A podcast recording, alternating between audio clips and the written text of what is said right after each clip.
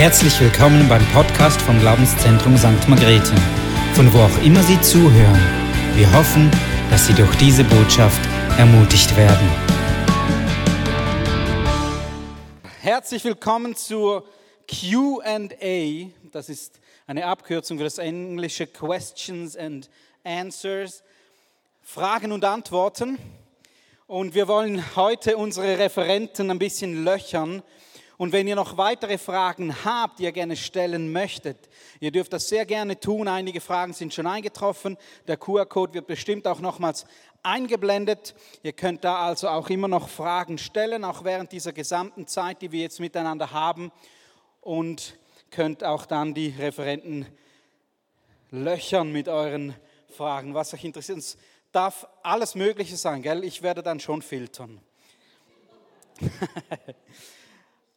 okay, wir möchten als ersten Gast willkommen heißen einen Mann, der Fußballprofis in Kleingruppen trainiert, der 13 Minuten still sein möchte und Jesus anschauen, der den Ring seiner geliebten Großmutter an seine Frau weitergibt und dabei gerne ein Lied über Gottes Liebe singt. Herzlich willkommen, Viktor Dreier aus der Move Church.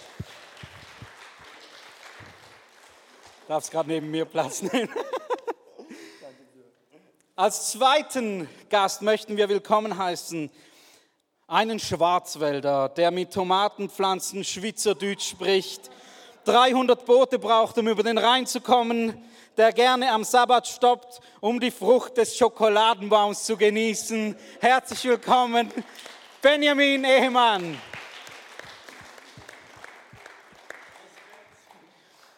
Als dritten Gast heißen wir willkommen die Schweizerin mit englischen Wurzeln, die in einem Skilager zu Jesus fand, nie einen Pastor heiraten wollte, die gerne manchmal was im Schilde führt, aber sich auch von Gott führen lässt und sich freut, ab und zu mit Patrick und Sibyl essen zu gehen. Herzlich willkommen, Joanna Hunziker.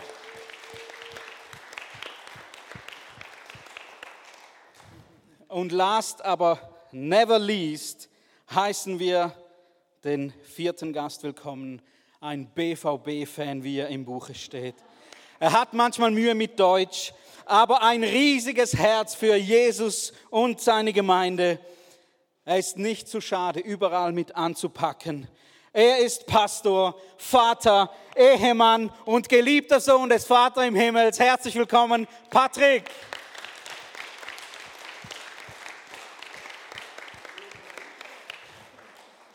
Ja, jetzt habe ich dich geoutet, gell?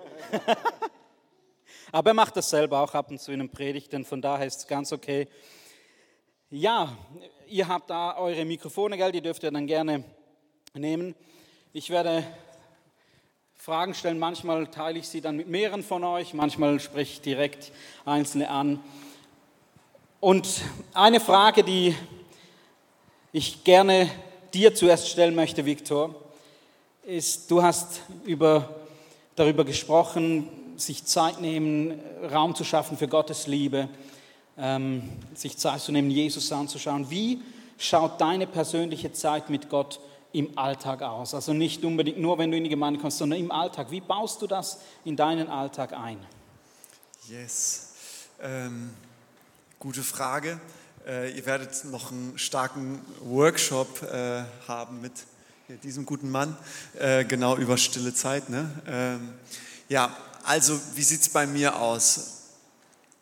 Ich denke, zum einen ist es wichtig, dass das, was ich mache, du nicht einfach nur kopieren darfst, weil das, was bei mir Leben ist und lebendig ist, heißt nicht, weil du die äußerliche Form machst, dass es auch für dich lebendig ist. Ja? Ähm, aber ich häufig hört man ja, ja, morgens äh, stille Zeit und so weiter, das ist ganz, ganz wichtig.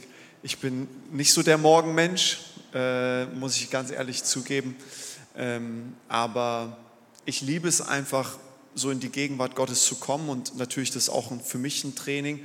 Aber ich sag mal so, vom Bibellesen, Beten, Bücher lesen, also das sind so, sind so auch meine Ressourcen, wo ich einfach auftanke, wo ich Gott erlebe, wo ich seine Gegenwart erlebe.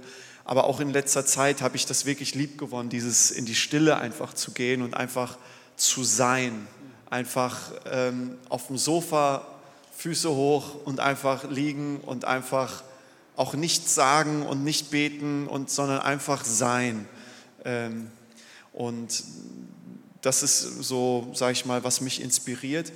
Aber was mich auch sehr inspiriert, ähm, ist so, ich war in der Bibelschule in Bad Gandersheim und da haben wir einmal im Monat haben wir als ganze Bibelschule gefastet und so seitdem ich dort war, hat es mich immer wieder so gepackt. Ich, ich möchte Raum geben dafür ähm, und ganz bewusst äh, einfach mal fasten und einfach ähm, ich persönlich glaube, also vom biblischen Standpunkt ist es halt ohne Essen. Äh, klar, manche Leute verzichten Internet oder Social Media, Handy, das ist auch eine Form von Fasten, ja. Ähm, aber das ist so ein Aspekt, der mir wirklich hilft in meiner Beziehung zu Jesus. Ähm, das kann ich euch wirklich empfehlen. Ich habe auch mal eine Predigt über Fasten gemacht ähm, auf dem Move Church Kanal, Viktor Dreier Fasten. Ähm, das hat, also das ist, glaube ich, so einer der Schlüssel äh, für mich und einfach in diesem Sein zu ruhen und auf Jesus zu sehen. Ja. Du hast das Bibellesen angesprochen, dass du das auch machst. Jetzt oftmals hört man ja dann so, dass das ziemlich trocken sein kann, gerade wenn man den dritten Mose zum Beispiel durchliest oder, so, oder die Geschlechtsregister in den Chroniken. Ähm, aber wie machst, wie, wie machst du das? Gibt es da verschiedene Arten, wie du die Bibel liest? Oder ist es einfach, ähm, du nimmst dir vor, jeden Tag lese ich fünf Kapitel? Oder wie sieht das bei dir aus? Also ich mache dazu auch noch ein Bibel, äh, so einen Workshop, äh, Bibellesen mit Freude. Ähm, wenn dich das interessiert, kannst du gerne dabei sein. Aber ich habe jahrelang dann auch so Bibellesepläne gemacht. Und bis ich dann bei mir persönlich festgestellt habe, es bringt mich eher so in einen Druck, oh, ich muss fünf Kapitel pro Tag lesen, damit ich dann im Jahr oder vier Kapitel, damit ich das Jahr dann die Bibel durchgelesen habe. Und nach einer Zeit, das ist gut, manchen Leuten hilft es, so mit Disziplin und so weiter, aber ich habe dann gemerkt nach einer Zeit, das hat mich mehr gefangen genommen. Zum Beispiel, das war im Jahr 2000 21, da hat Gott mir das so aufs Herz gelegt, oder 22, weiß ich gar nicht mehr. Irgendwann in der Corona-Phase war das. Äh, Anfang des Jahres hat Gott zu mir gesagt, Viktor, das Epheser-Buch hat sechs Kapitel. Jeden Monat liest du nur ein Kapitel und zwar jeden Tag das eine Kapitel. Und dann in einem halben Jahr habe ich dann äh, sozusagen 30 Mal das erste Kapitel gelesen, 30 Mal das zweite, 30 Und da habe ich einfach gemerkt, wow, da vertieft sich einfach etwas. Also deswegen da nicht einfach so steif sein und so muss ich und Bibelleseplan das und das und hier und je, äh, sondern offen zu sein, Gott, wo, wo möchtest du, wo, was hast du für mich und ähm, ja, sich da inspirieren zu lassen von Gott, sich leiten zu lassen von Gott. Ich denke, das ist immer sehr, sehr entscheidend und dann ähm, kann es sehr verschieden aussehen. Ja. Aber mehr vielleicht zum Thema äh, dann beim Workshop, genau, wie man Bibel lesen kann mit Gewinn. Ben, gerne eine Frage für dich. Du hast darüber gesprochen, dass es wichtig ist, in die Ruhe zu kommen, diesen Ruhetag zu halten. Ähm, wie schaffst du das? Und hast du irgendwelche Strategien entwickelt? Hast du äh, gesagt, hey, das und das braucht es für mich, damit ich das schaffe und sonst geht es nicht? Wow, jetzt wird es persönlich. Vorhin habe ich die die, die Geschichte umkurvt, aber ich muss euch ganz, ganz persönlich von mir erzählen, dass es ist und war immer eine große Herausforderung, so diesen Sabbat einzuhalten. Ich habe in Basel studiert und dann neben in der Church was gemacht und montags war immer der Tag, wo die Abgaben waren für die Projekte. Und das heißt, ich bin sonntags aus der Church raus, aber mit dem Druck, Montagmorgens irgendwie schnell was zusammenkopiert und so weiter und so fort. Und irgendwann hat es mich richtig erwischt im Jahr 2021 und Gott hat ähm, wirklich wie bei mir den Stecker rausgezogen und viele Dinge, die normalerweise gingen, gingen nicht mehr. Beim Fahrradfahren kam ich nicht mehr so schnell, so weit, wie ich wollte. Und ich habe gemerkt, Gott hat mich wirklich, ich würde gerne dieses Wort umschreiben, aber er hat mich tatsächlich beschnitten und das hat wehgetan. Und wenn man so heranwächst und man merkt, jedes Jahr es geht mehr, man kann noch mehr und noch mehr und noch mehr und noch mehr und noch eine Kirche gegründet und hier und da. Aber ich habe gemerkt, Gott ist manchmal nicht so sehr in dem noch mehr, sondern manchmal in dem noch weniger. Und ich habe diese harten Disziplinen lernen dürfen, montags einfach mit mir selbst, also montags war oder ist mein freier Tag, mit mir selbst auszuhalten. All diese Gedanken, die dann hochkommen, der Schmerz. Und ich war immer ganz schnell auf 180. Ich war die Person, die auf den Tisch geklopft hat, hey, wir müssen was ändern, wir müssen was bewegen. Und ich habe gemerkt in dieser Stille, dass unter diesem Ärger, kennt ihr diese Eisberge? Gibt es in der Schweiz auch ganz viel, oder? Global Warming. Einfach um euch Einblick in meine arme Seele zu geben, die noch geheilt wird. Aber 10 Prozent, die, die ich gern gezeigt habe, hey, ich habe alles unter Kontrolle, wir machen was, wir bewegen was und unten drunter war ganz viel oder ist immer noch Furcht. Hey, reiche ich aus? Bin ich gut genug? Kann ich mir das leisten, einen Tag nichts zu machen? Und es geht ganz tief auch auf meine Identität zurück, zu sagen, wow, ich bin ein Kind, ich gehöre, so wie Victor das so mega, mega mäßig gesagt hat, ich gehöre zu Jesus, egal was ich gemacht habe oder was ich nicht gemacht habe. Und von der Hinsicht, ich lerne so das Angenehme mit dem Nützlichen zu verbinden, ein bisschen Sport, aber nicht zu viel. Und ein Riesenschlüssel, was mir auch hilft, Gottes Wort zu studieren und dann mir Dinge aufzuschreiben. Was spricht Gott zu mir? Und ich möchte euch echt Mut machen, Victor hat es schon angesprochen. Frag den Chef selbst, wie er dich gemacht hat. Du bist wunderbar und einzigartig gemacht. Wenn du einfach nur meine Form kopierst, das wird dir nicht viel weiterhelfen. Aber ich mache dir Mut. Vielleicht bist du auch eine Mama mit Kids oder hast einen Betrieb und du kannst dir nicht einen ganzen Tag nehmen. Aber nimm dir Segmente. Ich habe das von meinen Eltern gelernt. Ähm, wenn ich gerade so eine Wasserflasche haben darf. Wenn wir immer am Rand sind, dann braucht es nicht viel und plötzlich läuft das Fass über und was passiert? Und wir denken,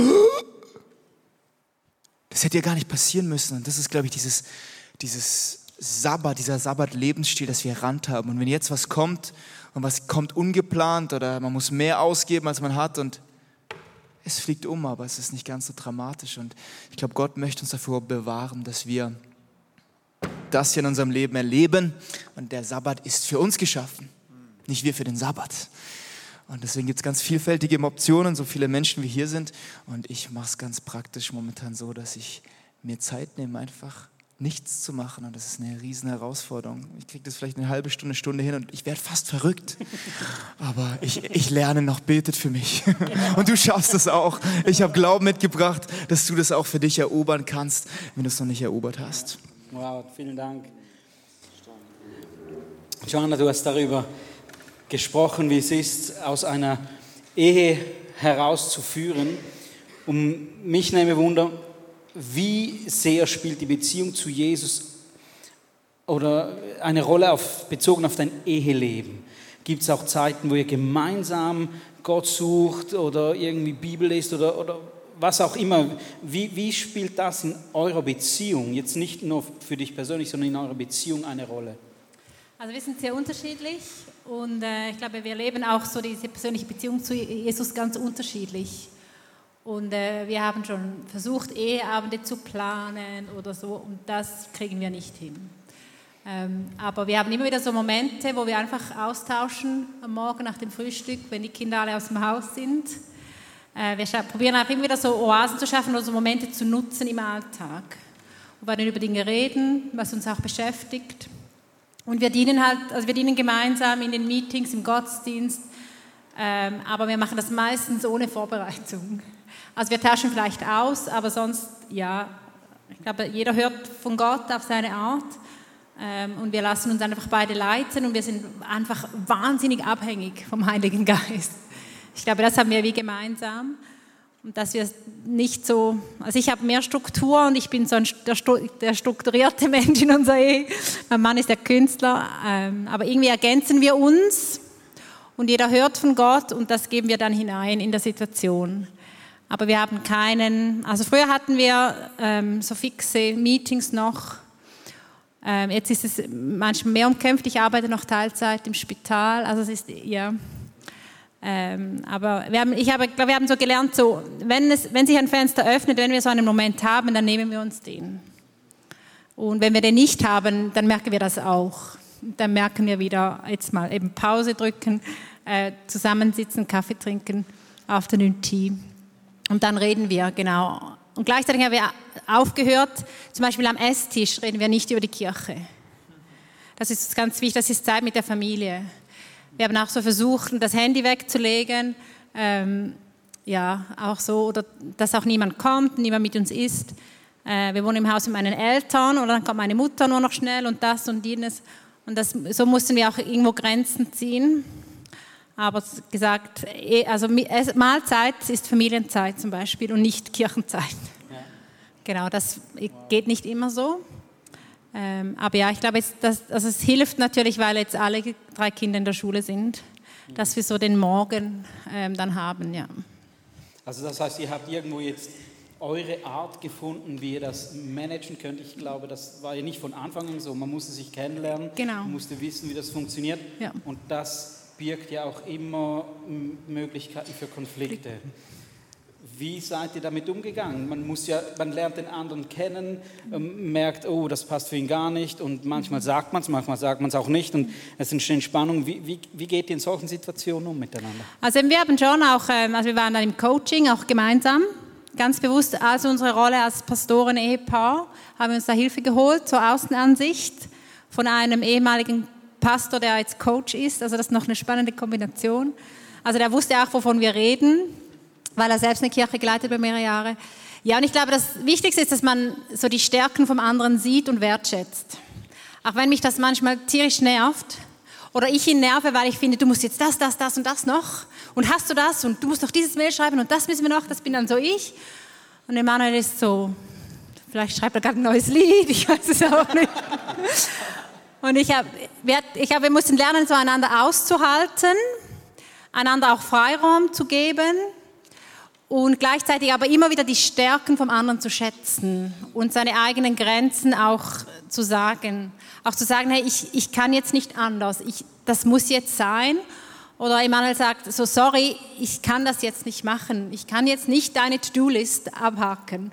Ja, und einander auch Freiraum zu geben und zu vertrauen. Für mich ist, dass ich wie so vertraue, dass er seinen Teil macht und er vertraut mir, dass ich meinen Teil mache ja, ich glaube, das hat sich so, so entwickelt. Und wir sind halt schon, also wir hatten ja fünf Jahre keine Kinder, ich habe eben immer gearbeitet, ich war noch bei der Rega, ich bin noch um die Welt geflogen, also ich war dann auch immer mehrere Tage weg und also wir hatten sehr so unabhängig voneinander auch gelebt und dann mit dem Dienst und mit dem Kindern und mit dem behinderten Kind waren wir so total aufeinander angewiesen. Es ging gar nicht mehr als gemeinsam. Und das, ja, das, das schleift es. Und da mussten wir so lernen, so auch ja, abhängig sein zueinander, aber dann auch zu vertrauen, aber auch dem anderen so Zugeständnisse zu machen. Und wenn es ja, hart auf hart kommt, bin ich froh, wenn ich auf den Spätdienst gehen kann. Also ja, manchmal einfach so auch ein bisschen Abstand. Und er geht ins Büro oder irgendwo nicht, gehe dann je nachdem arbeiten. Wenn ich dann komme, dann... Und das ist so völlig ungeistlich vielleicht oder unspektakulär, völlig menschlich, aber ja, äh, so sind wir Menschen bleiben es. Ja. Vielen Dank. Ich glaube, du sprichst manchem hier aus der Seele einfach. Und wir müssen wahrscheinlich auch aufpassen, eben nicht alles als ungeistlich zu, anzuschauen, wenn, in, wenn es tatsächlich eben auch geistlich ist. Oder das hat ja mit dieser Selbstführung zu tun, die du angesprochen hast, zu merken, was brauche ich und dann auch entsprechend das zu, zu tun. Patrick, du hast diese Konferenz unter das Thema verwurzelt gestellt. Und ich weiß es bei dir, du, du nimmst dir Zeit mit Gott, du, du möchtest, dass Gott auch an diesem Wochenende in die Gemeinde hineinspricht. Ähm, wenn du jetzt an dieses Thema verwurzelt denkst, was war verantwortlich bei dir, dass du fest werden konntest im Glauben an Jesus Christus? In meinem Leben ist der Vorteil gewesen, dass ich werde es heute Abend noch mal sagen, dass ich eine Person hatte, die mit mir zusammen, bevor ich zum Glauben gekommen bin, zwei Jahre die Bibel gelesen hat und äh, einfach mir klar gemacht hat, dass Christus das Wichtigste ist. Punkt.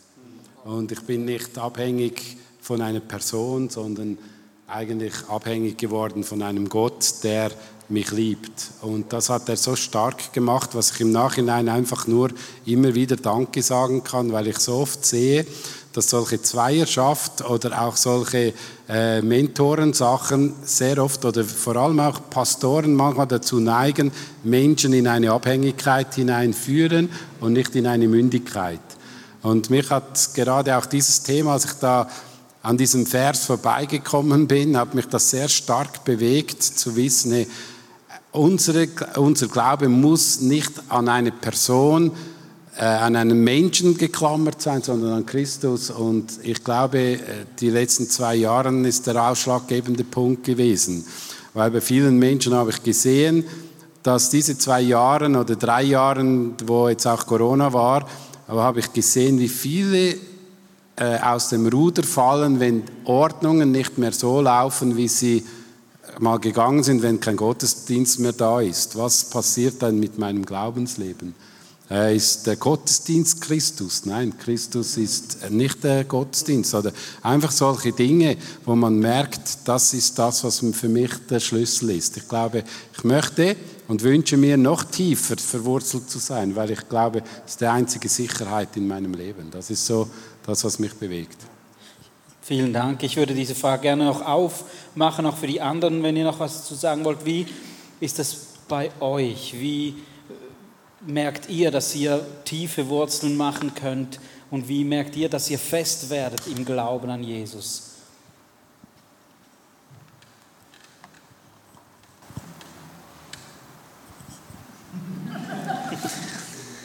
Ja, ich finde es ein ganz, ganz gutes Wort, was Patrick auch gesagt hat, dieses Reifwerden und Erwachsenwerden und nicht immer nur diese leichte Kost zu vertragen, sondern auch zu sagen, hey Gott, was ist das, was du mir sagen willst, was ich eigentlich nicht hören will? Oder hey Victor, sprich in mein Leben, was siehst du in meinem Herz, was vielleicht gar nicht so gut ist? Ich glaube, da hat er auch immer wieder tief verwurzelt zu sein und ich liebe es auch an dieser Bibelstelle, wo es heißt, ähm, wenn ihr Frucht bringen wollt, dann beschneide ich euch und wenn ihr gerade keine Frucht bringt, dann beschneide ich euch trotzdem.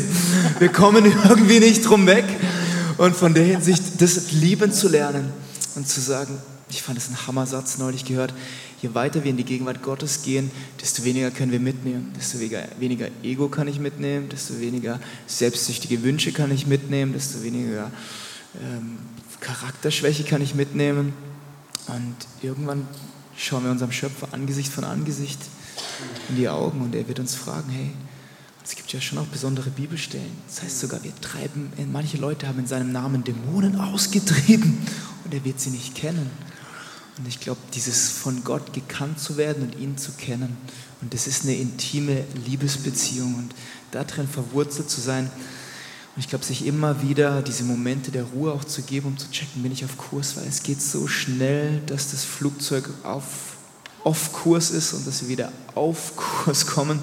Und es geht auch genauso schnell wieder zurück in die richtige Richtung. Die Frage ist, glaube ich, nicht so sehr, ob ich so, so nah dran an dem Ziel bin, sondern zeigt es in die richtige Richtung. In welche Nase, in welche Richtung zeigt meine Nase? Und ich mache dir Mut. Lehn dich tief rein, lehn dich tief rein und sei auch bereit, Dinge auf den Altar zu legen. Ich glaube, Gott fordert uns immer wieder heraus, auch was auf den Altar zu legen, was uns was kostet. Und ich weiß nicht, was er vielleicht zu dir sprechen wird in den nächsten Tagen, aber mach dich bereit.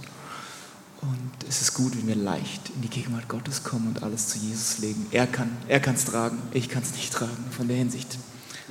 Work in progress. ja, danke vielmals.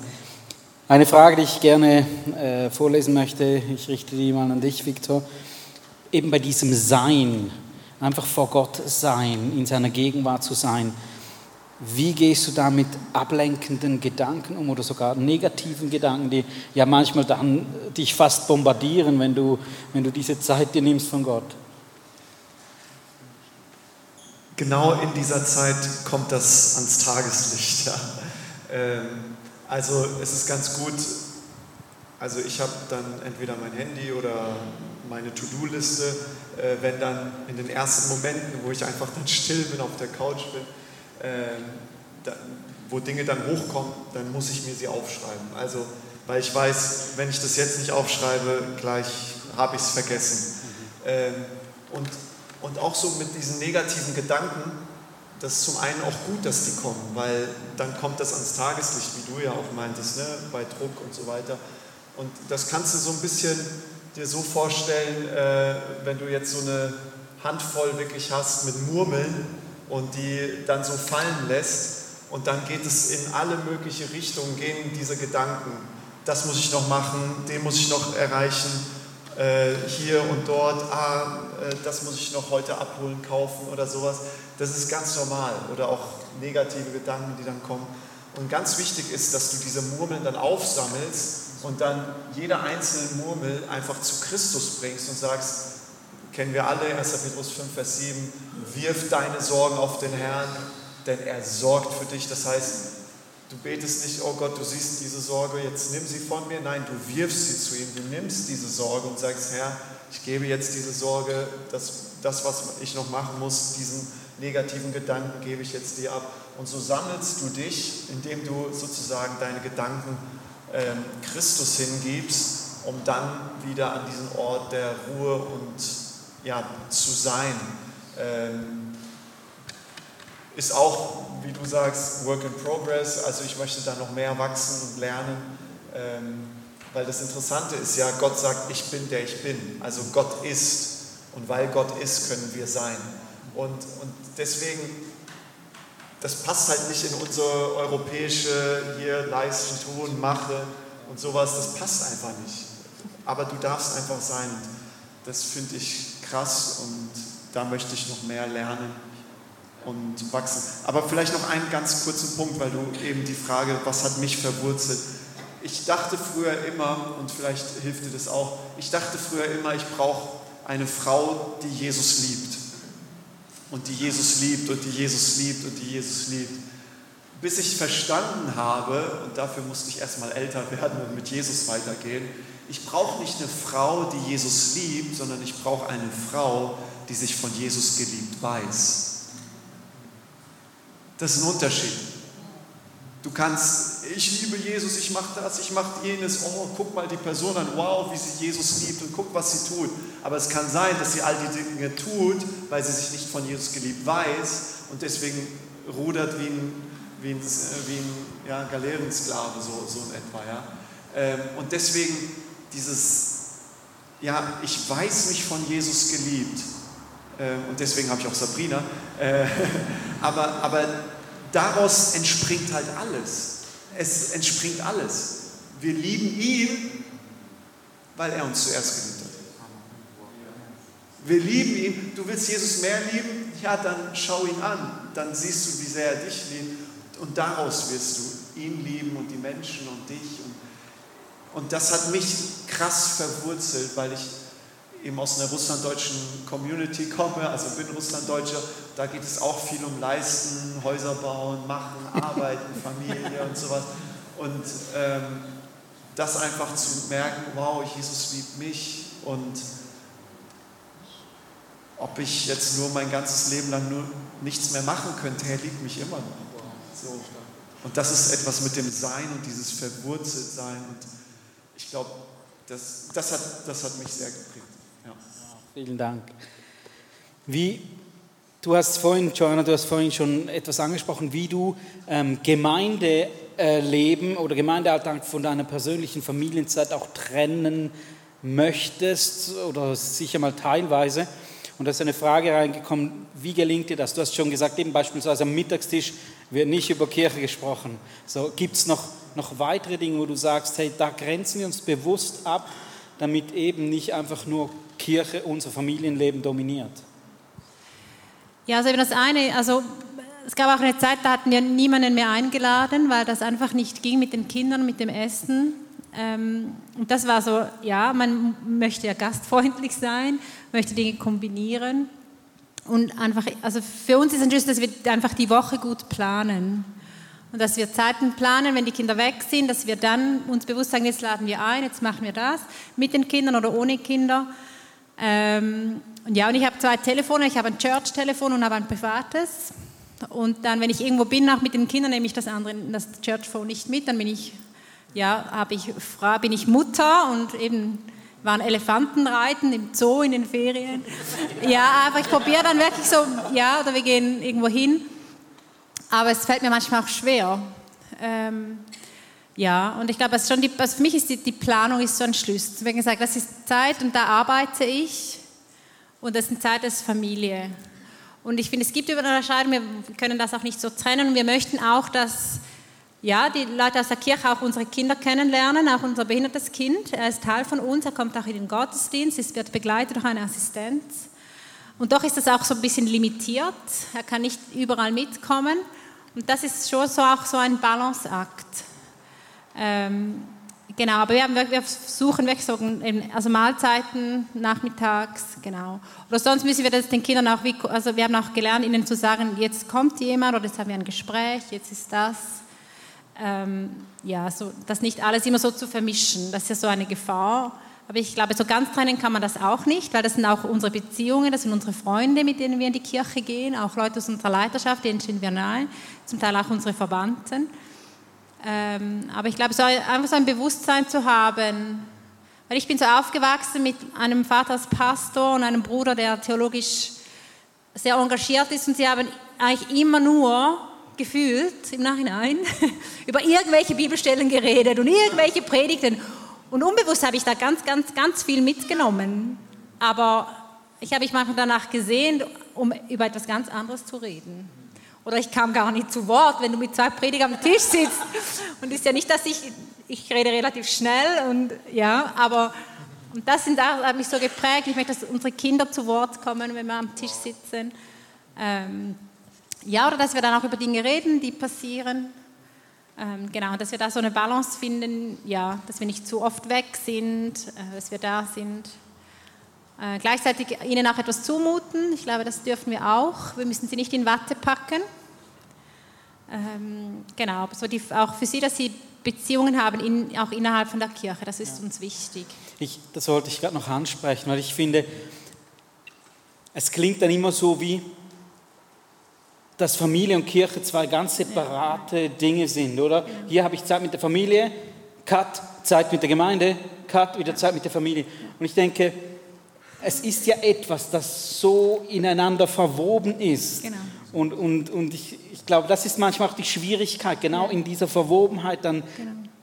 da, das Maß zu finden, oder? Genau, ich glaube, ja. Und wir essen einmal im Monat als Kirche gemeinsam, zum Mittag bei uns im Garten. Und dann müssen unsere Kinder müssen ihre Spielsachen teilen. Also der Große, der, die spielen dann Fußball mit seinem Fußball, aber für die Kleinen ist das manchmal eine Herausforderung. Wer darf alles aufs Trampolin? Und, ähm, und das ist eben, das gehört so zusammen, das sind unsere Freunde. Wir, hatten, wir sind ja, haben ja mehrere Standorte und früher gingen wir, eben hat Emanuel jeden Sonntag an einem anderen Standort gepredigt und die Kinder nahmen wir einfach immer mit und da haben wir gemerkt, das ist nicht gut. Sie brauchen irgendwo eine Base, sie brauchen ihre Freunde, sie gehen dann in die Sonntagsschule ähm, genau, was, wir, was ich persönlich trenne, sind so meine Gedanken, dass ich, ich mache zum Beispiel die ganze Planung für alle Dienste. Und ich meine, da könnte ich immer drüber nachstudieren, wer macht jetzt was und wie planen wir und so. Oder wir haben einen Blog, wer schreibt jetzt welchen Artikel. Mir geht es auch so um die gedankliche Kapazität, dass ich nicht immer den, denen, den, diesen To-Dos und den Tasks, die ich machen muss für die Kirche, nachstudiere, und dann so das Momentum mit meinem Kind quasi verpasse. Genau, dass du so ganz dann auch ja. dort sein kannst, genau. Aber das, genau. als Person. Aber wir jetzt wirklich, jetzt lässt es unsere Familiensituation dazu, dass wir Leute einladen zum Essen und dann sind die Kinder mit dabei. Und unser behinderter Sohn braucht eins zu eins Betreuung, also dann stehen wir auf, dann muss er schaukeln, dann läuft er davon, dann laufe ich hinterher, ähm, weil er jetzt laufen kann, was uns sehr freut. Aber er ist dann beim Nachbarn im Garten. Ähm, ja, und dass sie das uns so auch erleben mit unseren Kämpfen, mit unseren schönen Momenten. Genau, ich glaube einfach so die gedankliche Kapazität, das Herumstudieren, ich glaube, das, da muss man vorsichtig sein. Ja, dieses immer verfügbar sein müssen als Pastor. Ich finde auch das, das ist so, ich finde, das muss nicht sein, aber das mussten wir lernen, gezwungenermaßen, genau. Vielen Dank. Patrick, was bremst dich am meisten aus, auf Gottes Stimme zu hören? Das Ausbremsen. Was bremst dich aus?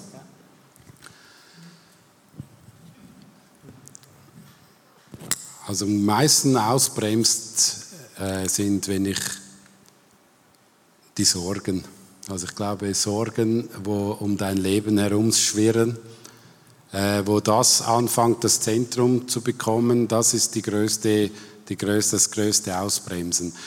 Ist noch interessant, eben ich, ich habe es schon erzählt, den einen, ich bin ja vier Tage lang schweigen gegangen und einfach mal still zu sein und einfach mal mich zu konzentrieren, dass Gott gegenwärtig ist.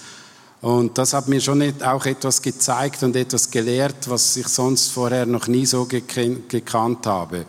Einfach bei Gott zu sein und nichts zu müssen, zu sein. Einfach mal auch nicht zu fürbitten oder irgendwie zu beten oder weiß nicht was, sondern sich einfach bewusst sein, da ist jetzt Gott und da bin ich. Und wir genießen jetzt Intimität miteinander. Ist ganz eine andere Art gewesen, dass ich je gekannt habe. Und was mir am meisten geholfen hat, ist wirklich keine Nachrichten. Punkt. Abgeschaltet. Weg. Auch meine Familie war nicht da. Einfach mal abgeschaltet. Punkt. Wir haben nicht miteinander kommuniziert, sondern einfach mal, jetzt bin ich und Gott, jetzt habe ich mal Zeit für Gott. Und ich glaube, das ist etwas Sorgen äh, und die Nöte und äh, etwas, was mir auch sehr schwer fällt. Ich bin eigentlich, das merkt man manchmal nicht so, aber ich bin sehr ein Beziehungsmensch, der harmoniesüchtig ist. Und was mich sehr stark immer wieder bewegt, ist, wenn irgendeine Unruhe ist, einfach auch das mal stehen zu lassen und zu sagen, jetzt, was will Gott damit? Nicht einfach die Unruhe zu lösen, sondern was will Gott mir jetzt in dieser Situation zu sagen? Und ich glaube, das ist das, was, was mich am meisten beschäftigt, äh, wenn ich Sorgen und Nöte, Kämpfe habe. Punkt, das ist das, was mich abhält. Und wie schaffst du es dann, wenn du merkst, hey, das behindert mich jetzt, Gottes Stimme zu hören? Was machst du dann? Ja, Dass du Gottes Stimme wieder hören kannst, oder? Ja, ist eben noch interessant. Ich habe mir jetzt diese ganzen Übungen, die ich dort gelernt habe, mit in den Alltag genommen. Und es ist noch interessant, einfach, äh, ich meine, dort bist du vier Stunden auf den Knien gesessen, Punkt, und einfach mal zu hören, Punkt. Und das einfach, und das ist noch lustig gewesen, als ich, als ich hier in das Büro gekommen bin, 7 Uhr, und einfach für mich alleine, und dann bist du plötzlich drei Viertelstunde auf diesem Stuhl gesessen und es war, ist vorbeigegangen. Verstehst du? Früher, früher, das war vor zwei Wochen,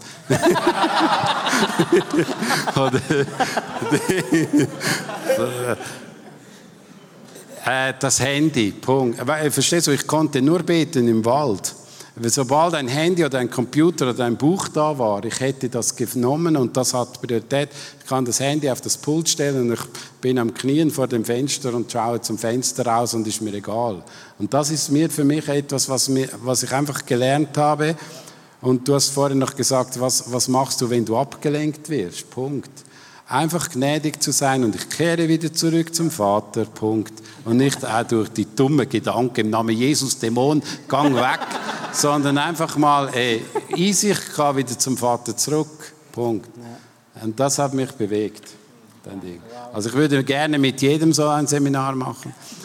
Aber es ist nicht jedem seinen Zugang, das muss ich auch sagen. Das war gut für mich. Ja, natürlich. Ähm, ich finde, diese Frage fand ich richtig gut und die Antwort auch.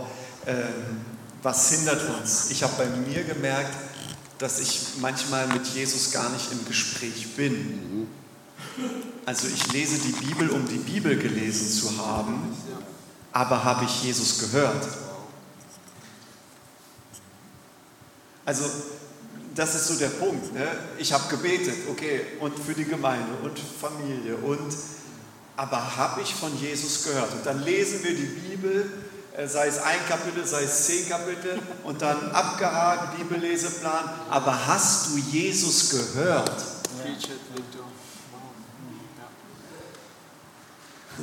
Autsch, ne? und einfach da, Jesus, was hast du für mich? Jesus, was sagst du jetzt zu mir? Jesus Fragen zu stellen. Und ähm, das macht so viel aus. Und dann liest du vielleicht auch nur ein Kapitel. Dann reicht es schon, weil du bist einfach mit Jesus im Gespräch. Aber du hast von Jesus gehört und nicht einfach nur gelesen. Denn das Wort wurde Fleisch. Das heißt, wenn du das Wort Gottes liest, umarmst du Jesus. Ja? Und das war für mich auch so ein Schlüssel, nicht einfach nur Bibel zu lesen oder zu beten um des Betens willen, sondern ich möchte von ihm hören. Mhm. Ja? Ja, wow, danke. Ja. ja, und ich glaube, das Schweigen ist ein guter Anfang dazu. Ja. Also, zu hören. Wir haben jetzt oft davon gesprochen, so wie, wie gehen wir mit Dingen um, wie können wir Dinge überwinden. Und manchmal gelingt uns das nicht. Und eine Frage, die reingekommen ist, heißt, wie gehst du mit Niederlagen in deinem Dienst um? Ben, wie ist das bei dir? Hast du das überhaupt schon mal erlebt? Ja, tatsächlich. tatsächlich. Ich erzähle euch von dem einen Mal. Alles lief perfekt. Ich kann euch mitnehmen, letzten Sommer war ein ganz, ganz besonderer Sommer auch für mein Leben, auch was so mein, wie so nochmal so ein Richtungswechsel ähm, vonstatten hat gehen lassen. Und zwar, das war so ein ganz wichtiges Projekt. Ich bin in Rheinfeld in Deutschland geboren, es gibt auch Rheinfeld in der Schweiz. Und ich bin da oft zum Studieren hindurchgefahren und diese Stadt ist eigentlich sehr, sehr dunkel und allein schon mit dem Zug durchgefahren oder durchzufahren war überfordernd und du merkst wirklich, wie so eine Schwere auf dich kommt und irgendwann kam so der Gedanke, hey, lass uns doch genau dort eine Kirche gründen. Und das war so 2020, dann kam noch, oder 2019, dann ging es los, dann war diese Pandemie, vielleicht habt ihr davon auch was mitbekommen. Und dann wurden die Pläne ein bisschen verschoben. Wir haben dann offiziell gestartet 2021. Und dann haben wir letzten Sommer nach einem, würde ich sagen, echt erfolgreichen Start unser Gebäude verloren, mitten in der Stadt. Wir waren mitten zentral dort. Und dann bin ich auf so einer Konferenz und noch nie so krass die Gegenwart Gottes erlebt wie dort, wirklich auch physisch durch meinen Körper durch. Es hat wehgetan. Man, man, man redet ja immer darüber, Real Talk, Jesus liebt dich und alles ist schön, aber wenn Gott wirklich kommt mit allem, was er hat, so, boah, Vorsicht, dass da nicht was ist, was ihm nicht gefällt. Und das hat mir wirklich wehgetan. Und Gott hat mich gefragt, bist du bereit, rein Felden auf den Altar zu legen? Und ich war nicht bereit. Gott, wer bin ich denn noch? Ich habe dann nichts mehr, was ich vorweisen kann. Nichts mehr, was meinen Titel ausmacht. Ich bin dann kein Kirchengründer mehr. Ich bin dann dies und das. Und das war so ein Prozess über mehrere Tage. Und Gott hat mir gesagt, mach dich ready, trainier Leiter, dass die da reinkommen und das Projekt übernehmen. Und ich bin gerade voll in dem Prozess drin und es ist gar nicht so leicht. Man sucht nach einem Gebäude, man sucht nach den richtigen Leitern, man hat Hoffnung, man sieht in der Person mega viel und die Person geht am nächsten Tag aus der Kirche raus. Und die Leute, die mit dir gestartet haben, haben gesagt, ich lass dich nie los, sind am nächsten Tag raus und sagen dir ins Gesicht, dass sie wegen dir aus der Kirche rausgehen, weil sie dich nicht mögen. Und das sind schon so Momente, wo ich diese Bibelstelle von David liebe, so sich immer wieder im Herrn zu stärken. Ich glaube, das Leben kommt und geht und Herausforderungen kommen und gehen. Und gerade auch in Rückschlägen, finde ich jetzt persönlich, lernt man viel mehr als in Erfolgen. Und zu sagen, ich stärke mich im Herrn, nicht an meinem Erfolg, nicht an dem, was alle über mich sagen oder nicht sagen oder über die Instagram-Posts, die verfasst werden oder nicht, sondern was Gott über mich zu sagen hat, zählt wirklich. Und das finde ich, mega auszublenden durch Schweigen, den Kollegen hier immer mal wieder auszumachen. Kennt ihr diese Funktion hier? Wenn man lang hält auf beiden Seiten und dann irgendwann, zack, ausschalten. Leg's auf den Altar. Herausfordernd. Ich glaube, diesen Trick kennen die wenigsten. Das ist ein absoluter Hack, den du jetzt gebracht hast. Äh, Joanna, bei dir mit Niederlagen, wie, wie, geht ihr damit um? Oder seid ihr auch so immer auf Wolke 7 durchgeschwebt durch die ganze... Nur, läuft immer. Nein, wir mussten jetzt gerade einen Standort schließen von unserer Multisite Church. Und ähm, das war für mich persönlich eine große Niederlage, weil wir sind jetzt so gestartet, wir haben die Kirche übernommen von meinen Eltern und da war nur Wachstum, Wachstum, Wachstum. Und ähm, ja, und jetzt haben wir gemerkt, eben kam Pandemie. Emanuel ist nicht wie mein Vater, ist komplett ein anderer. Wir hatten auch diesen Generationenwechsel, diesen, ja, diese Stabübergabe, wir waren an eurer Stabübergabe dabei, das war kurz bevor Walter an Patrick übergeben hat. Ähm, und wir haben so alles versucht und wir brachten diesen Standort nicht zum Laufen. Und dann wurde das Gebäude gekündigt. Es gab einen Konflikt in der Leiterschaft, der sehr persönlich war. Und ja, das war, es war heftig und es war ähm, kein, also wir konnten es sehr gut abschließen. Aber ich persönlich hatte wirklich so, ich habe versagt. Wir hatten uns das so vorgestellt, das und dieses das ist wie nicht eingetroffen. Und es gab so ganz natürliche Gründe, eben Überalterung, Pandemie, Verhalten der Leute, man kommt nicht mehr so einfach in die Kirche, ähm, Leute werden älter, mögen nicht mehr dienen. Und doch auch zu merken, dass es gehört wie auch dazu. Und ich musste so ein Ja haben dazu. Zu sagen, das ist, Gott ja, hat einen Ruf auf uns und wir haben Fehler gemacht und zu diesen sind wir auch gestanden. Wir haben auch um Vergebung gebeten, ja, gebeten gebittet, wie sagen wir das auf richtig Deutsch? ähm, und zu sagen, ja, eben Erfolg gehört dazu, Niederlage gehört dazu, aber mein, eben meine Berufung und meine Beziehung zu Jesus ist nicht davon abhängig. Wir sollen unser Bestes geben, das ist keine Frage. Ähm, aber das war für also für, ja, das war sch schwierig. Ähm, und gleichzeitig überall werden Kirchen geschlossen. Das ist ja so, es ist ja nur, nur bei uns und bei niemandem sonst. Aber in dieser Situation siehst du ja nur das eigene. Ähm, das ist zum Beispiel so, ja, so eine Niederlage, ähm, die jetzt aber auch sehr viel, es hat sehr viel Wachstum hervorgebracht, weil wir da müssen wissen, wer sind wir, was hat Gott für uns für einen Ruf, was haben wir die letzten zehn Jahre da gemacht. Das war eine, eine Kirche aus einer Spaltung und wir dachten, wir, wir, eben Wiederherstellung und dann Wachstum. Das ist so der Plan, oder? Guter Plan, genau. Und dann merken, es ist zwar Wiederherstellung, Wiederherstellung ist geschehen, aber kein Wachstum. Und ja, jemand, ein Pastor hat gesagt, ja, also der Olivenbaum, der keine Frucht bringt, den darf man auch abschneiden. Und ich dachte so, wow, danke, das nehme ich. Ja, auch sich so zu öffnen und auch so, ja, anstatt immer noch denken, es muss, es muss, es muss, dass man sagen, es, es darf auch so sein. Weil die Menschen dort, die sind gegründet, die haben Wiederherstellung erlebt und die segnen auch jetzt eine andere Kirche. Hauptsache, sie gehen irgendwo. Äh, und wir konnten es im Guten ähm, auch abschließen und aufhören. Und es bewirkt viel Gutes für die anderen Standorte, die noch sind. Und sich getrauen, an sich auch an dem zu freuen, was passiert. Das finde ich herausfordernd. Ja. Vielen Dank. Jetzt habe ich eine ganz spannende Frage gekriegt. Und äh, ich öffne die für alle, dürft alle antworten, wenn ihr möchtet. Wohin führt Gott seine Kirche im deutschsprachigen Raum in den nächsten fünf bis zehn Jahren? Was hat hohe Priorität und was ist euer Eindruck aus heutiger Sicht?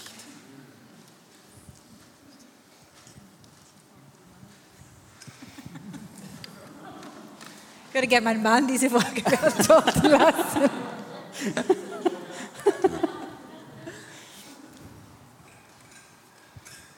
Also wir nehmen alles auf, wir werden es in fünf bis zehn Jahren dann auch nochmal... Ja, Nein.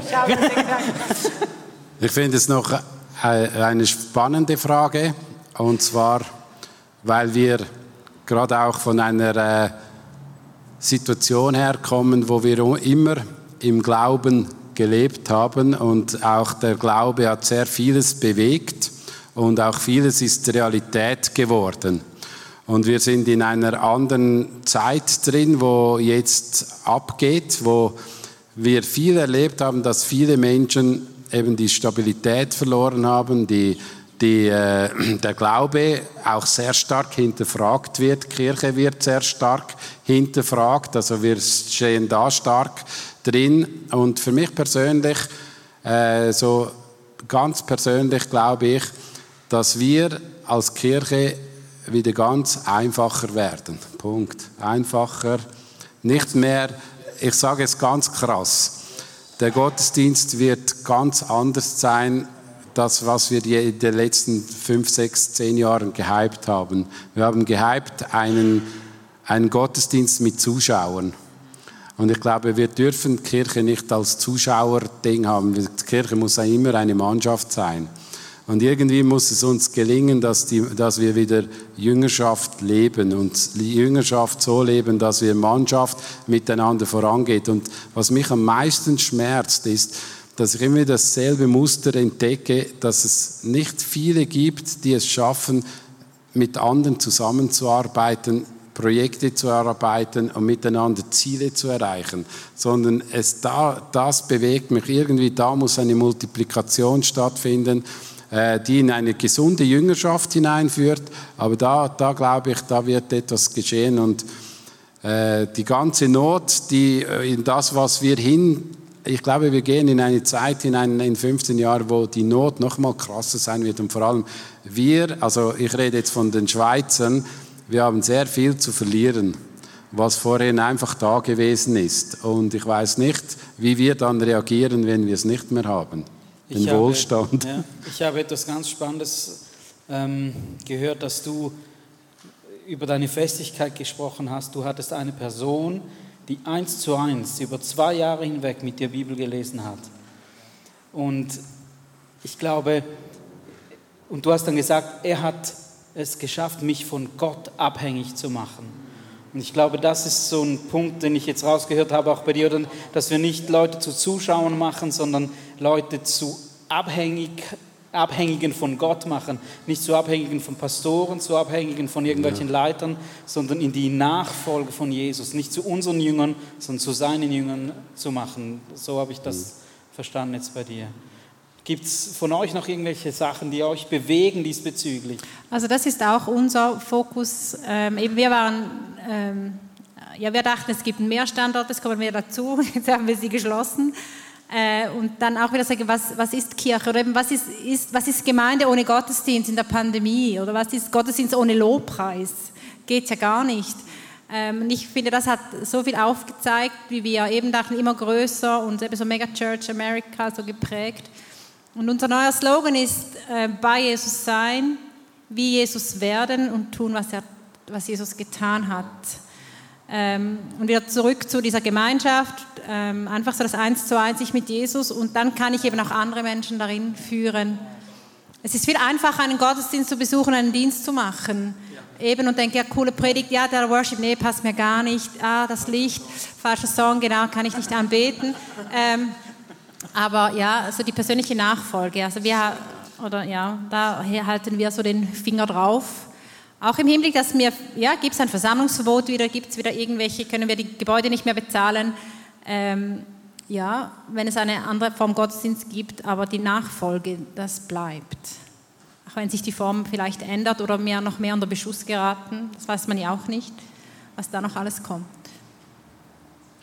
Ich glaube, was auch ganz wichtig sein wird für die Zukunft im deutschsprachigen Raum, aber auch weit darüber hinaus, dass wir wieder anfangen auszurüsten für den Alltag. Sonntag ist heilig, Sonntag ist gut, aber der Montag ist genauso heilig. Da, wo du zur Arbeit gehst, da, wo du beim Fußballspielen bist, da, wo du am Grilliere bist, bin ich bereit, das Evangelium zu teilen. Und ich liebe es. Ich bin wirklich ein schüchterner Junge. Und ich habe meinem Vater zugeschaut, wie er von Gott gehört hat, 2010 one a day, täglich seinen Glauben zu teilen. Und du musst wissen, da wo ich herkomme, da gibt es mehr Kühe und Bäume als Menschen. Das heißt, man muss manchmal wirklich suchen und beten, dass man überhaupt Menschen erwischt. Aber seit circa einem Jahr lebe ich diesen Lebensstil und ich möchte dich herausfordern. Ich werde wahrscheinlich auch am Samstagabend nochmal darüber reden. Einen persönlichen Lebensstil, vorsichtiges Wort, ich weiß, wir kennen das alle, der Evangelisation zu leben. Ich kann keinen Tag verstreichen lassen, um meinen Glauben nicht zu teilen. Heute vorhin am Subway habe ich jemand mit diesem Armband davor erklärt, habe ich ihn gefragt, gibt es einen Gott für dich? Er hat gesagt, weiß nicht, nee, Gott glaube ich nicht, jedem das seine. Und ich habe ihm diese Symbole erklärt und gefragt, ob das Sinn macht, hey, das Herz, Gott liebt dich und was heißt es, hey, wenn deine Freundin dich heute jetzt verlassen würde, würdest du dann noch morgen mit dir zusammen sein? Nö, also ein Prinzip habe ich, sowas. Da habe ich gesagt, genauso ist es mit Gott auch. Wenn wir seine Prinzipien verletzen, dann können wir nicht mehr zu ihm. Und ich glaube, das wird so wichtig in Daniel 12, Vers 3, da heißt es, die Verständigen werden leuchten wie die Sterne. Was heißt das? Es wird dunkel. Ich glaube, Patrick hat recht. Ich glaube, die Zeiten werden nicht unbedingt leichter in der Hinsicht, aber kein Grund zur Sorge, sondern das heißt, wir dürfen umso heller scheinen. Am Arbeitsplatz, in den Business-Meetings, in unseren Hobbys. Und ich glaube, die Kirche darf wie in Hesekiel 47 wieder rausfließen in die Gesellschaft.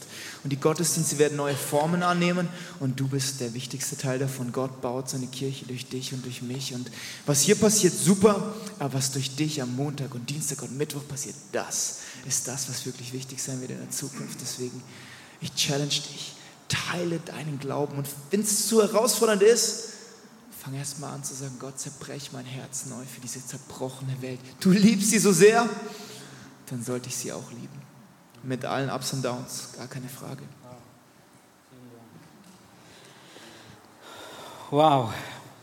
Ich glaube, wir können ganz, ganz viel mitnehmen jetzt aus, aus dieser Runde. Und ich hoffe, dass auch für dich was dabei war. Ich, ich mache das immer so. Ich kann mir sowieso nicht alles merken, was, was gesagt wurde, aber ich, ich bitte Gott jeweils, zeig mir einen Punkt auf, den ich mitnehmen kann, den du jetzt in mein, in mein Herz pflanzt. Und nimm diesen Punkt mit, mag ganz unterschiedlich sein. Bewege ihn, sprich vielleicht auch beim Nachtessen nachher mit deinem äh, Gegenüber über diese Punkte, was dich beschäftigt, was Gott zu dir gesprochen hat. Lass uns das teilen. Es geht nicht nur darum, dass du jetzt alles mitnimmst, sondern teile das auch nachher beim, beim Abendessen und, und sage, hey, Gott hat so zu mir gesprochen. Und weißt du was, es ermutigt uns gegenseitig, wenn wir merken, hey, Gott hat zu dir gesprochen. Hey, zu mir hat er auch gesprochen. Und das ist doch schön, wenn wir das miteinander so teilen können.